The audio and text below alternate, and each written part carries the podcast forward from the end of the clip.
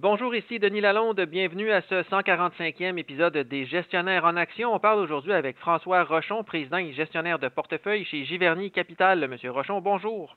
Bonjour. On parle aujourd'hui du côté un peu bipolaire des marchés boursiers. On est en marché baissier depuis plusieurs mois sur le Standard Poor's 500 et on a l'impression que chaque petite mauvaise nouvelle déclenche des réactions exagérées. Qu'est-ce que vous en pensez? Ben, je pense que c'est la, nature de la bourse.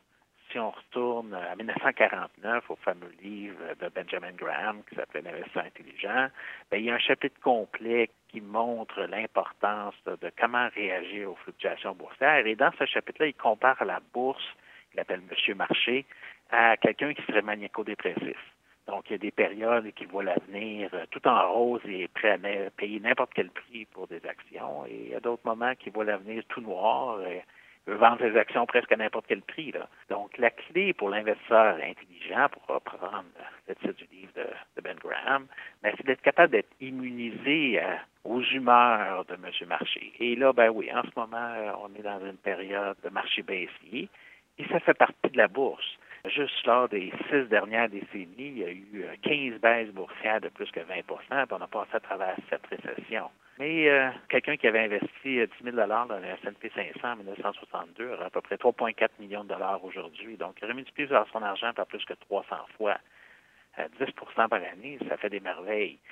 Mais le prix à payer pour avoir des bons rendements en bourse, c'est de passer à travers des périodes plus difficiles on pourrait parler de titres que vous détenez en portefeuille, un qui annonce des mauvaises nouvelles et un qui annonce des bonnes nouvelles. On peut commencer avec Meta Platforms, la société mère de Facebook, Instagram et WhatsApp, qui a annoncé la suppression de 13% de sa main-d'œuvre cette semaine. Les mauvaises nouvelles semblent s'accumuler chez Meta Platforms. Comment vous réagissez à toutes ces nouvelles? Ben, je dirais que M. Marché, pour reprendre l'analogie de ben Graham n'a que des visions euh, très pessimistes de Meta-Plateforme, mais les nouvelles ne sont pas toutes mauvaises. La clé, la chose la plus importante, c'est le nombre d'utilisateurs à tous les mois, à tous les jours sur toutes les, plateformes de Meta, que c'est principalement Facebook et Instagram. Et ça, c'est en hausse de 4% Donc, les gens non seulement restent sur Facebook, mais ça continue à augmenter. Ça, c'est la clé. Parce que tant qu'il va y avoir des gens qui vont passer du temps sur Facebook et Instagram, bien, la compagnie va trouver un moyen de monétiser ça, principalement en vendant des publicités. Il y a toutes sortes de choses qui arrivent en même temps à Meta. Bon, une partie, euh, il y a eu des changements dans les algorithmes de ciblage que dans le, système d'Apple, donc c'est moins facile qu'avant de vendre de la publicité ciblée pour Facebook, mais ils vont s'adapter, ils vont trouver des façons. Ils investissent beaucoup dans l'intelligence artificielle pour justement pouvoir pallier à ça. Le principal problème, c'est qu'ils ont beaucoup, beaucoup augmenté les, euh, dépenses en recherche et développement, principalement pour développer le métaverse. Et Wall Street commence à être un peu impatient parce que c'est quand même des immenses montants. On parle plus que 10 milliards par année. Et ça affecte évidemment les profits.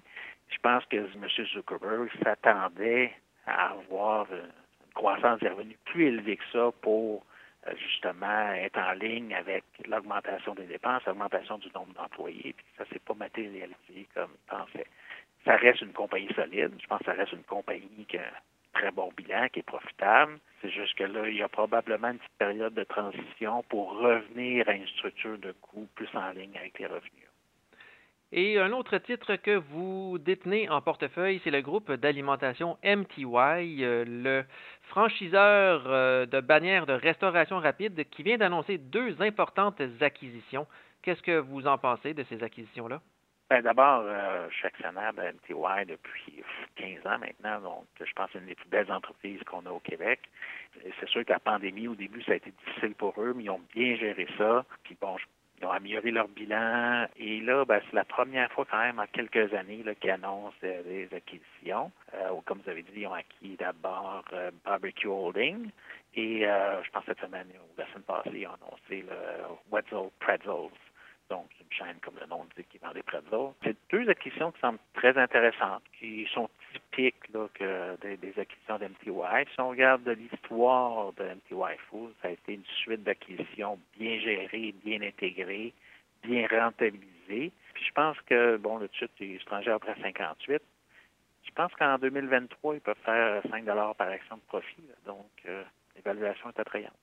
Et le 5 novembre, euh, Berkshire Hathaway a dévoilé des résultats financiers trimestriels, entre autres les placements boursiers de l'entreprise ont perdu 64 milliards de dollars américains en valeur cette année, mais Warren Buffett a pris soin de préciser qu'il ne s'agissait que d'une perte théorique.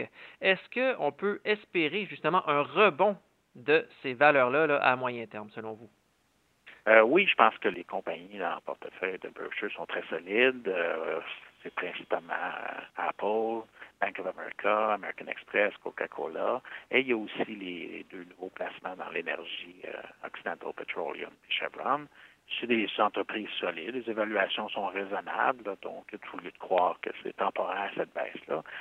Moi, j'ai bien aimé que si on, décortique les résultats, il y a eu une bonne baisse d'exploitation, ce qui est assez rare ce temps-ci. Habituellement, euh, on regarde les, les, résultats des compagnies, il y a une hausse des coûts d'exploitation à cause de l'inflation principalement, mais Berkshire a trouvé le moyen de réduire ses coûts. Donc, euh, les bénéfices d'opération, euh, si on exclut tout ce qui est les titres du portefeuille, ben, étaient quand même en forte hausse. Donc, ça, j'étais bien impressionné par ça. je pense que ça augure bien pour les prochaines années et l'entreprise qui détient des liquidités de plus de 109 milliards de dollars américains dans son compte en banque, est-ce que, selon vous, ce serait euh, le moment approprié de reverser une partie de ce montant-là aux actionnaires ou si vous aimez mieux que Berkshire garde ces liquidités-là pour profiter d'occasions sur les marchés boursiers?